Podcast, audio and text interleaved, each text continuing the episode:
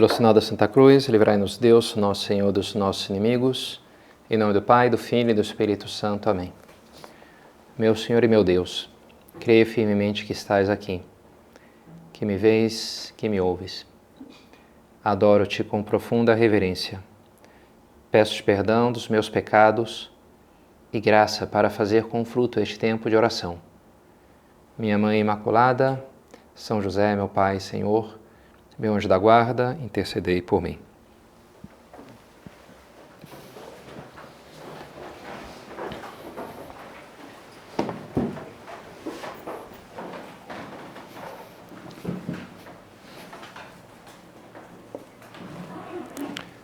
Onde está o teu tesouro, aí estará teu coração. O Evangelho de hoje traz essas palavras que ficaram na minha cabeça desde manhã cedo ao fazer minha oração na manhã, meditando nesse Evangelho. Onde está o teu tesouro, aí está o teu coração. Ou seja, o tesouro é aquilo que a gente valoriza, né? E, então, nas coisas que eu dou valor, as coisas são importantes para mim, tende aí o meu coração, a gente pode entender como a minha atenção. Então, se eu estou, sei lá, né, o meu tesouro é meu carro e estacionei ali a minha Ferrari ali fora, né? Eu vou ficar, será que tem alguém ali roubando? Deixa eu dar uma olhada, né? Será que alguém raspou? Minha cabeça vai o tempo inteiro. Se hoje à noite joga o meu time na final de não sei que campeonato, né? Hoje você vai ter a pizzada ou o churrasco, né? Onde está o teu tesouro, aí está o teu coração. Você vai olhar para aquilo que você ama, você vai dar a tua atenção. Agora, também estava pensando que dá para você interpretar a, a inversa da frase.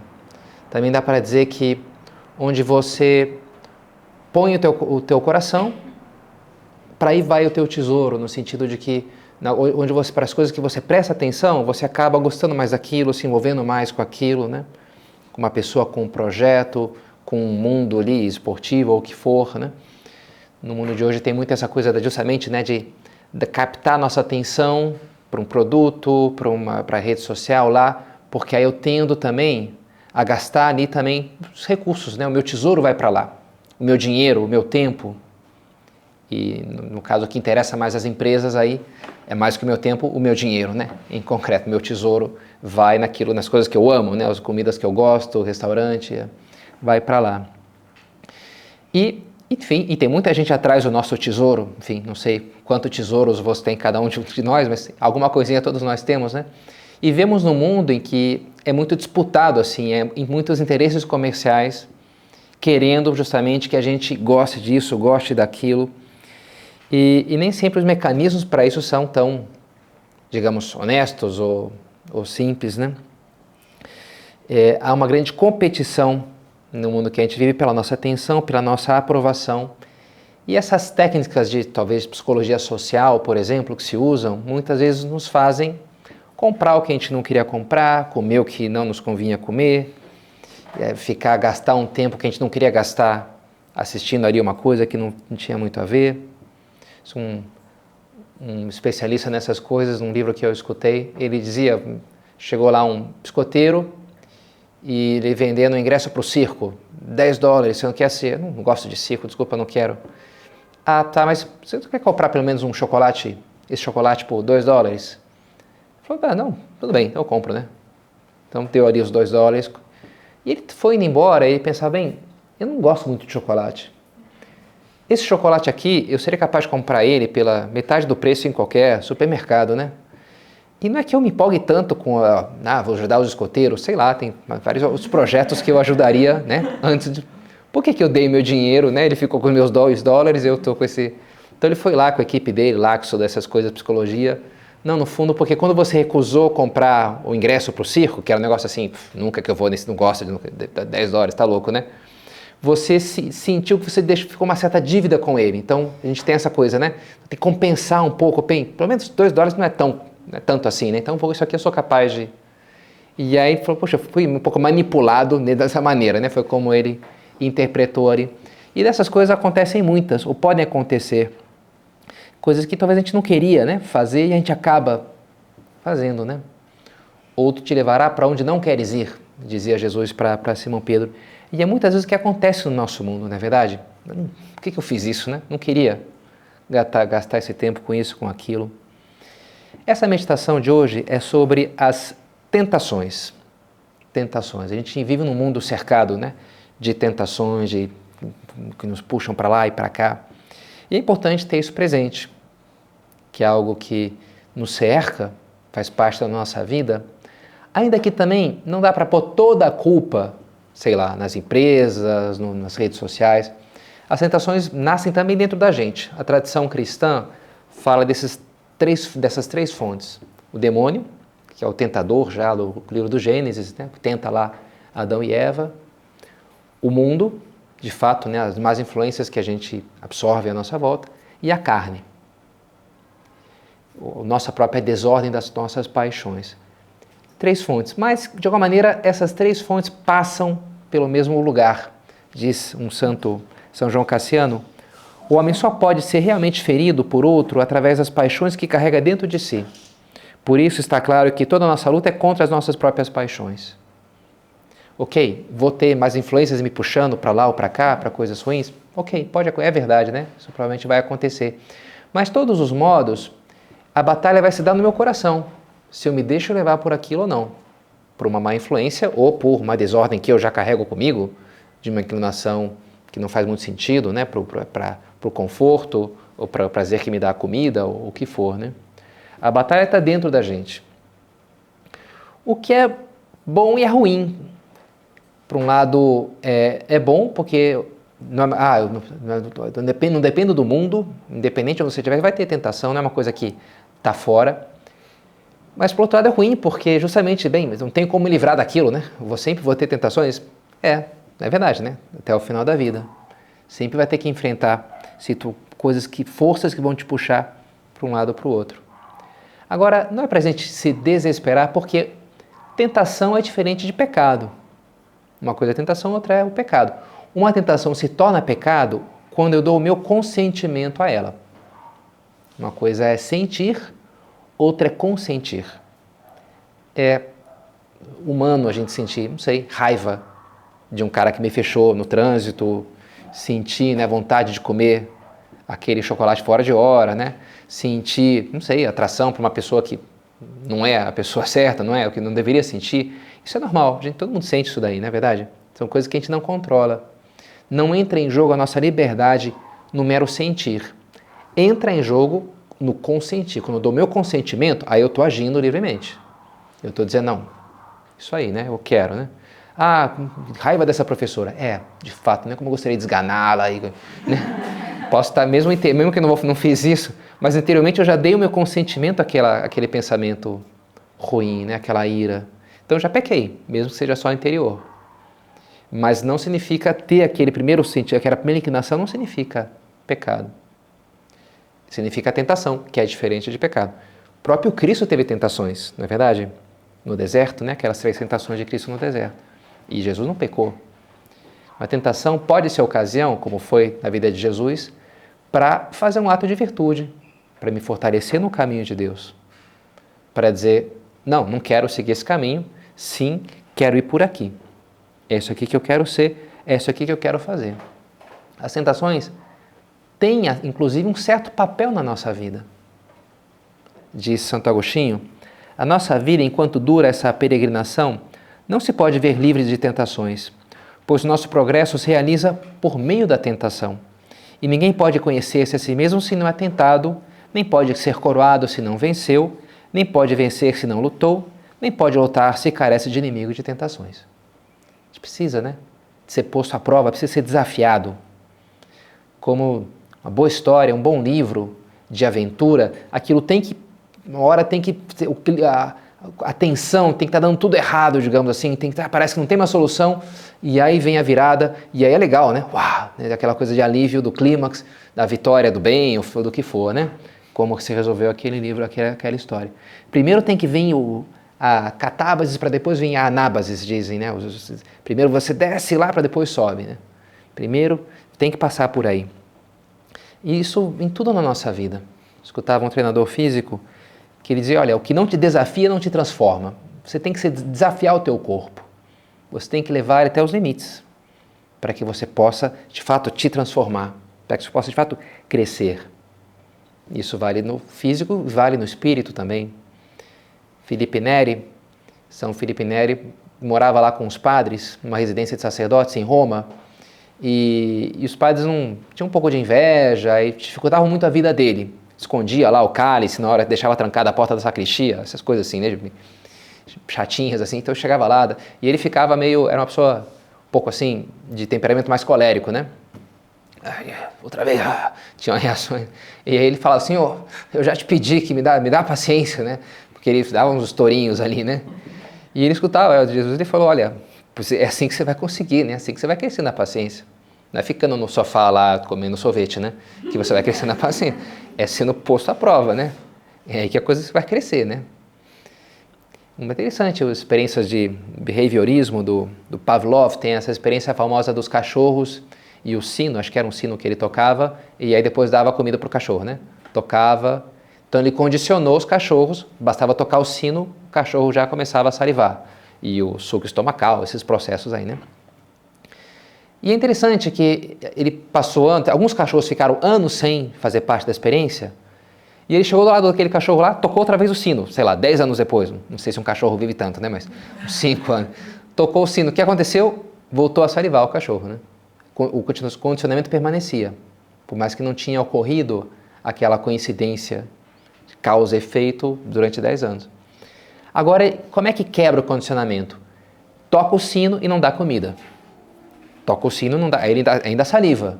Primeira vez, segunda vez, décima vez. Mas chega uma hora que já não saliva mais. Esse sino aqui tá furado, já não funciona mais, né? Não é como nos bons tempos, né? Que tocava assim, opa, lá vem um almoço, né? Isso aí já não funciona, deu algum problema ali na máquina. Então quebra o condicionamento. Mas para quebrar o condicionamento, o cachorro teve que ser exposto ao sino, entendeu? Tem que ser exposto. Na nossa vida, para adquirir a virtude, a gente vai ter que ser exposto. Vai ter que estar numa situação em que a gente vai ser um pouco testado, né? E, e até você ganhar a estabilidade da virtude, muitas vezes aquilo vai ser desconfortável. Depois que a pessoa de fato é paciente, ela já não. O que é ser paciente? É não, não se incomodar mais. Isso é ter a virtude. Talvez a gente não tenha ainda, não tenha 100%, né?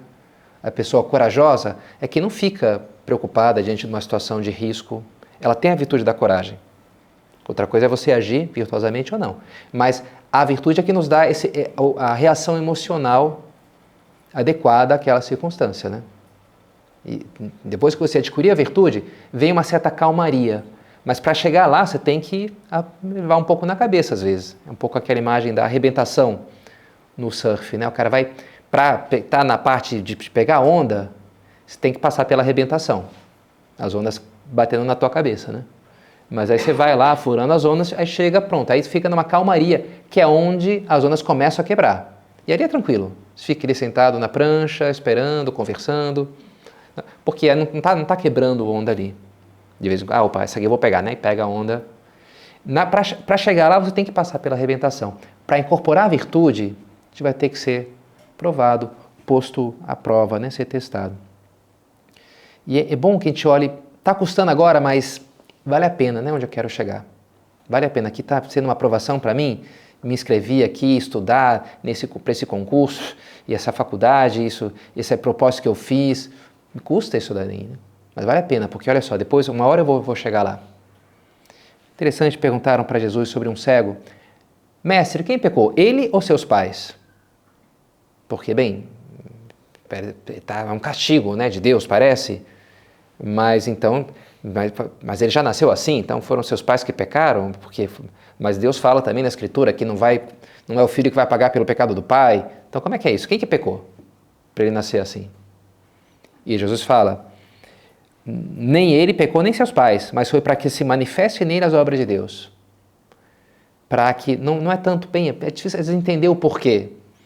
Se a gente fosse assim pela teologia cristã, quem que vai, quem que pecou bem? Os pais, os pais, os pais, os pais, os pais, os pais, que são Adão e Eva, né? O pecado original é que gerou um pouco a desordem no mundo e tudo.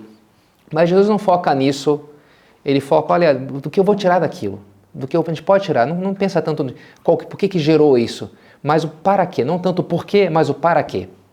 Se eu enfrento essa situação, que eu não entendo porquê, que eu tenho que ter essa doença, tive que sofrer essa injustiça, tive que essa decepção. Olha, precisava disso? Não sei. Pensa o que, que eu posso tirar disso. Se eu enfrento isso daqui com, com fortaleza, se eu, olha, eu posso crescer muito, né? De purificar os meus pecados, de me fortalecer, de me preparar para a vida, para os outros desafios que eu vou ter que enfrentar. Onde é que eu quero chegar? Vou ter que apanhar um pouquinho, vou ter que aguentar um pouquinho, mas vale a pena, né? Vale a pena. As tentações têm o seu papel na nossa vida. Uma primeira ideia da nossa meditação. Não, não são pecado. Uma coisa é pecado, outra é tentação. Tem uma função. Uma segunda ideia, aguentar firme, seguir em frente, confiando no Senhor, que estará ao nosso lado.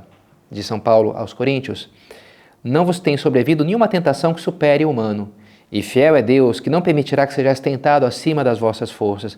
Pelo contrário, junto com a tentação, vos dará também a força para a poder suportar. Deus está do nosso lado. O que, que Deus permite? Olha, não sei exatamente, né? para alguma coisa será. Mas o fato é que Ele está do teu lado. Isso não é mais forte do que você. Você é capaz de ir até o final. Bem, sozinho não, você não é capaz. Estritamente você não é capaz. Maldito homem que confia no homem, diz a Escritura. A gente não pode confiar em nós mesmos. Tem que confiar em Deus. O confiar em si mesmo é uma furada, de fato, né? É típica caso que o, quem tem mais acidente de carro são as pessoas que melhor dirigem, tipicamente, porque confiam. Depois de uma viagem longa, onde é que tem mais acidente? Quando está já chegando em casa, que é o caminho conhecido, né? Que a pessoa relaxa. Típica salto alto, né? Entrou de salto alto. Ih, é meio perigoso isso daí, né? Então, manter uma sadia desconfiança de si mesmo. Mas isso sim, confiar em Deus. Confiar em Deus. E a tentação muitas vezes vai ser ocasião para isso, né? Para eu deslocar a minha confiança para Ele. Dizia São João Maria Vianney, o cura. A tentação nos é, é absolutamente necessária para mantermos, manter-nos na humildade e na desconfiança de nós mesmos, e assim poder obrigar-nos a recorrer ao Senhor. Basta-te a minha graça. São Paulo tinha aquele problema que a gente não sabe o que, que era, né? um problema físico, uma luta espiritual, que pediu a Deus que livrasse, não, basta-te a minha graça. Confia em mim. Não vou tornar a tua vida fácil, não. Ele explica, para que eu não me soberbesse, para que eu não ficasse orgulhoso, Deus me deu isso daí. Para que eu soubesse, eu tenho que me apoiar em Deus. Sozinho, a coisa não vai dar certo, né? Sozinho, por mim mesmo, eu não me garanto. Mas a, a graça de Deus me basta. Ontem no carro, depois de uma tarde de trabalho, escutei essa uma música católica que dizia assim, né? Your grace is enough. Uma música de um americano. A tua graça é suficiente. Por, ocasião dessa frase de é bonito, né? A tua graça, sozinho não. Mas se você me ajuda e eu confio que você me ajuda, né? Que você vai me ajudar, posso ir em frente, né? Acudir ao Senhor. Acho bonito um comentário que faz Santo Agostinho, naquele episódio que os apóstolos estão na barca e começa uma tempestade. E eles ficam apavorados porque o barco vai virar e Jesus está ali no barco, né? E eles acordam Jesus. E Santo Agostinho faz uma leitura assim ascética espiritual. Ele diz: Olha, essa barca é você.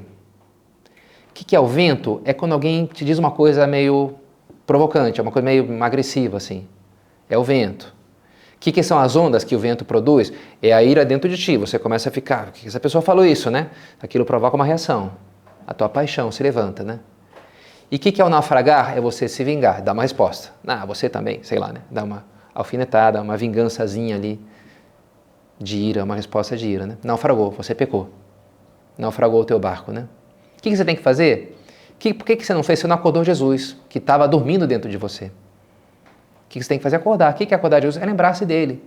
Lembrar como ele reagiu diante das afrontas que ele recebeu. Lembrar que ele na cruz diz, Pai, perdoa-lhes porque não sabem o que fazem. Lembrar que ele não veio condenar julgar, mas salvar.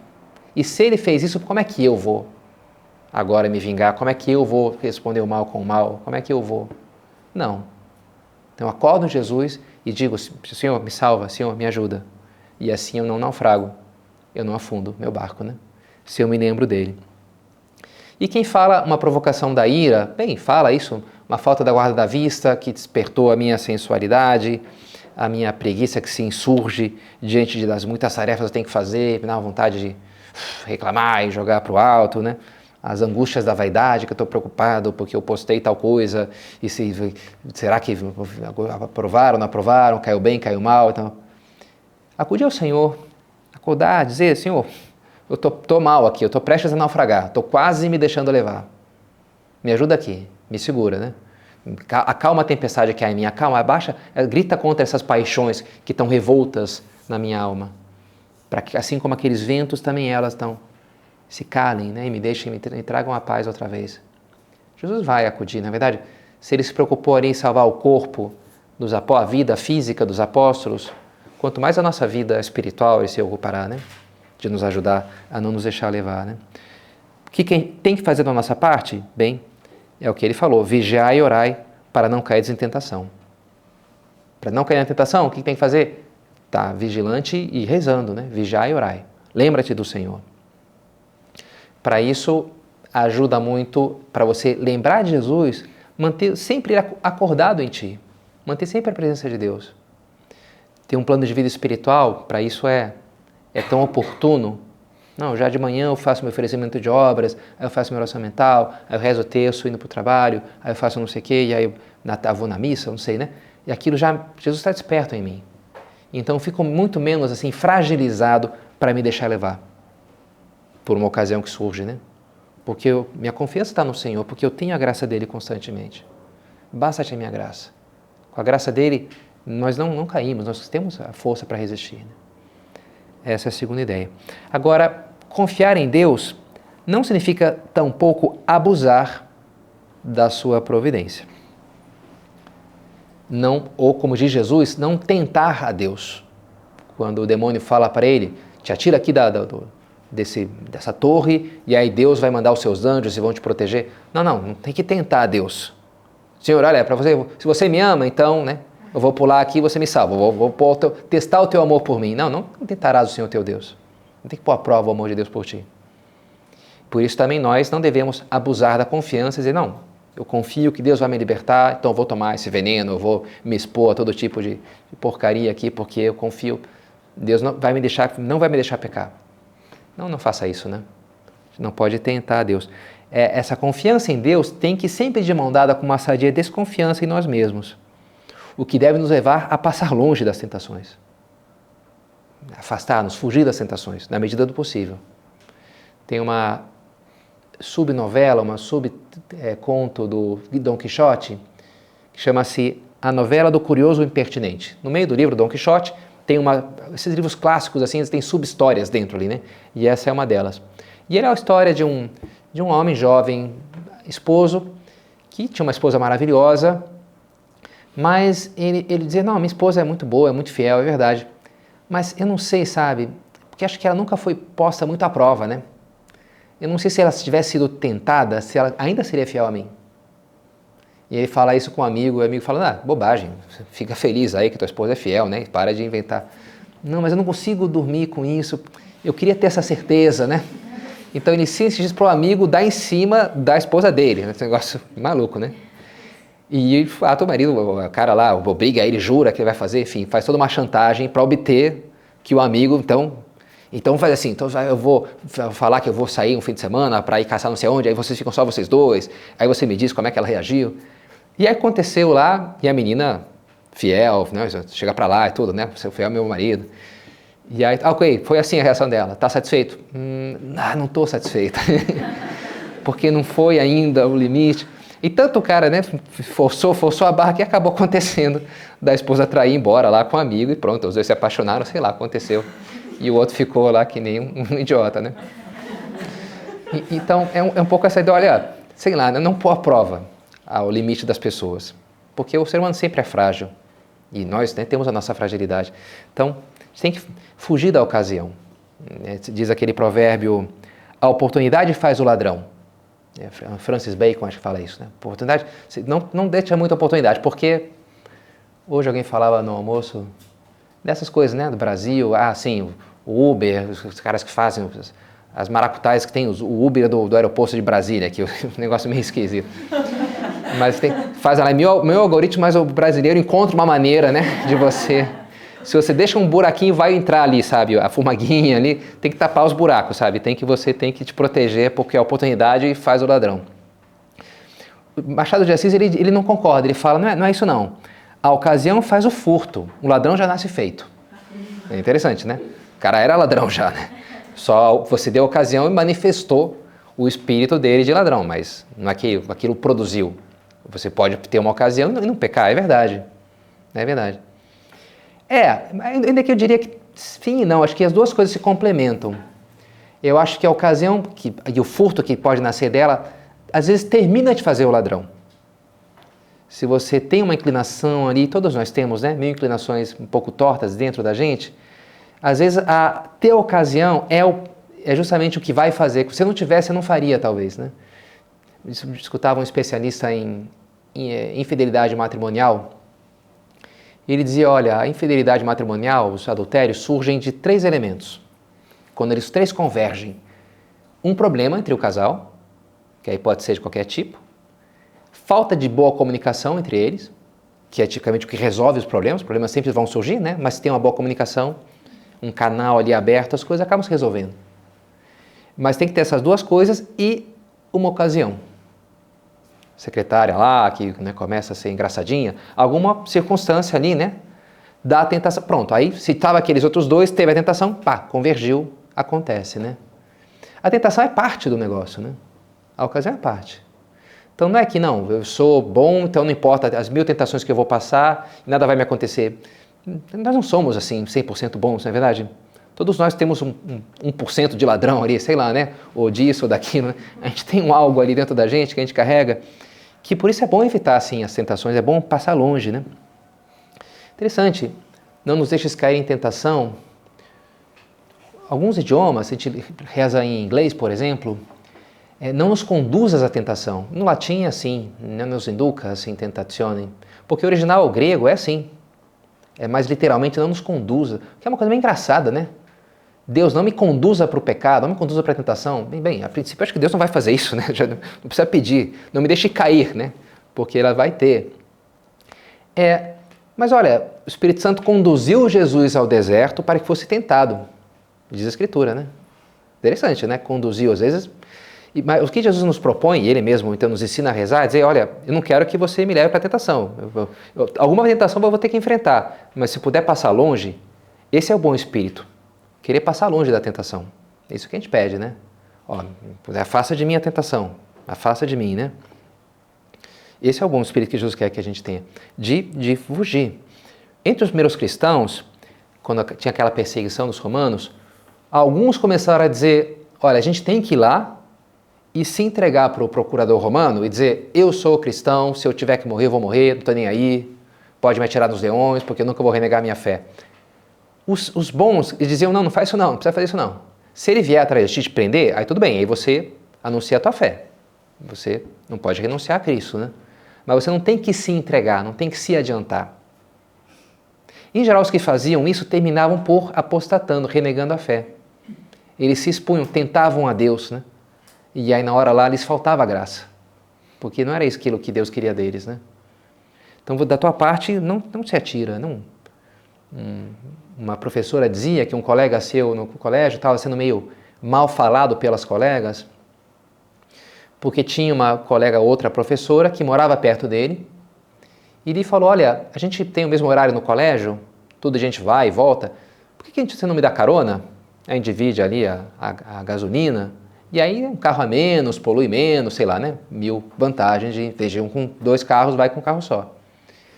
E ele pensou um pouco falou: Olha, eu acho melhor não, sabe? Que eu tenho minha esposa, né? Acho que não fica bem a gente.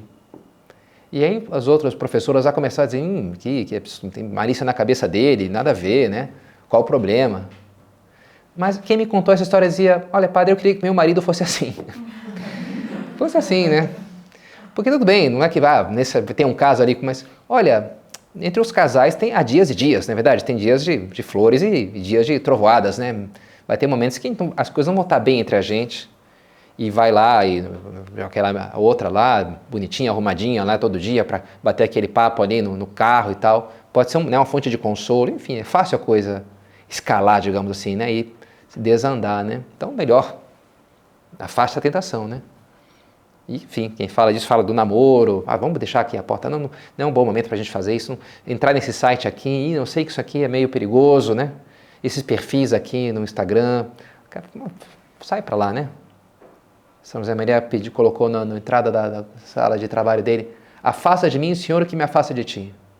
Mas isso aqui pode me afastar de Deus? Então não quero, né? Sai para lá, né? Não quero, afasta de mim. Esse é o bom espírito, sabe? Assim, tem um caso particular para a gente terminar, em que as coisas são um pouquinho diferentes. É, sobre quando a pessoa tem um, um chamado pensamento, e é um termo assim complicado, né? Pensamento intrusivo egodistônico. Uau!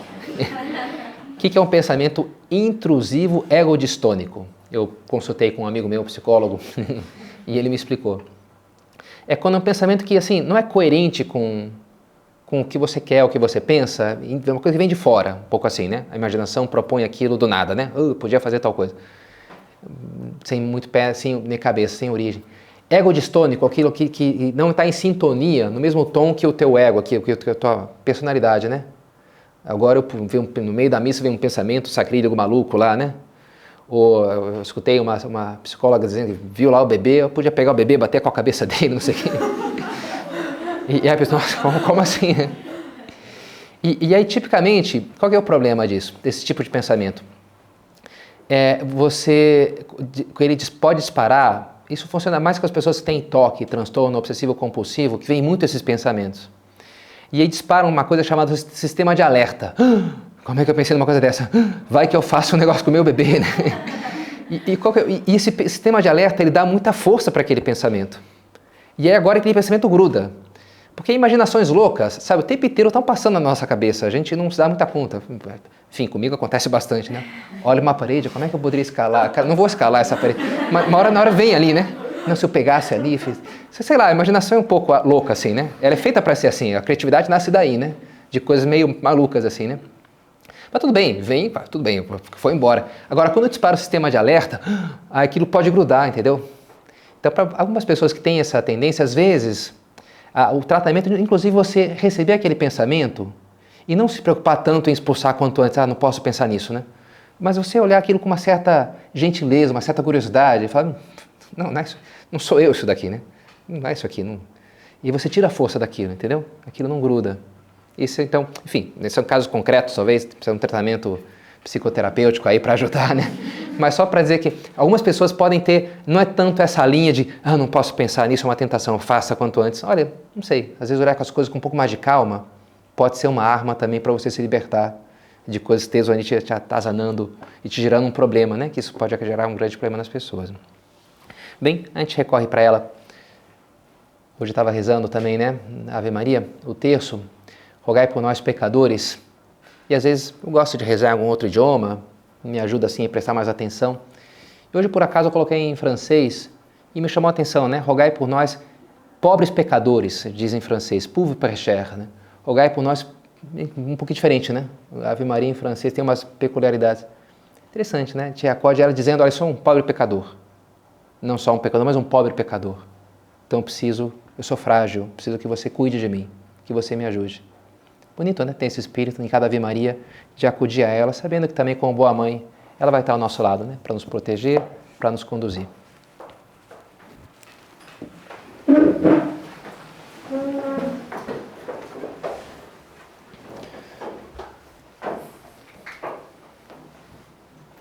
Dou-te graças, meu Deus, pelos bons propósitos, afetos e inspirações que me comunicaste nessa meditação. Peço-te ajuda para os pôr em prática. Minha Mãe Imaculada, são José, meu Pai Senhor, meu anjo da guarda, intercedei por mim.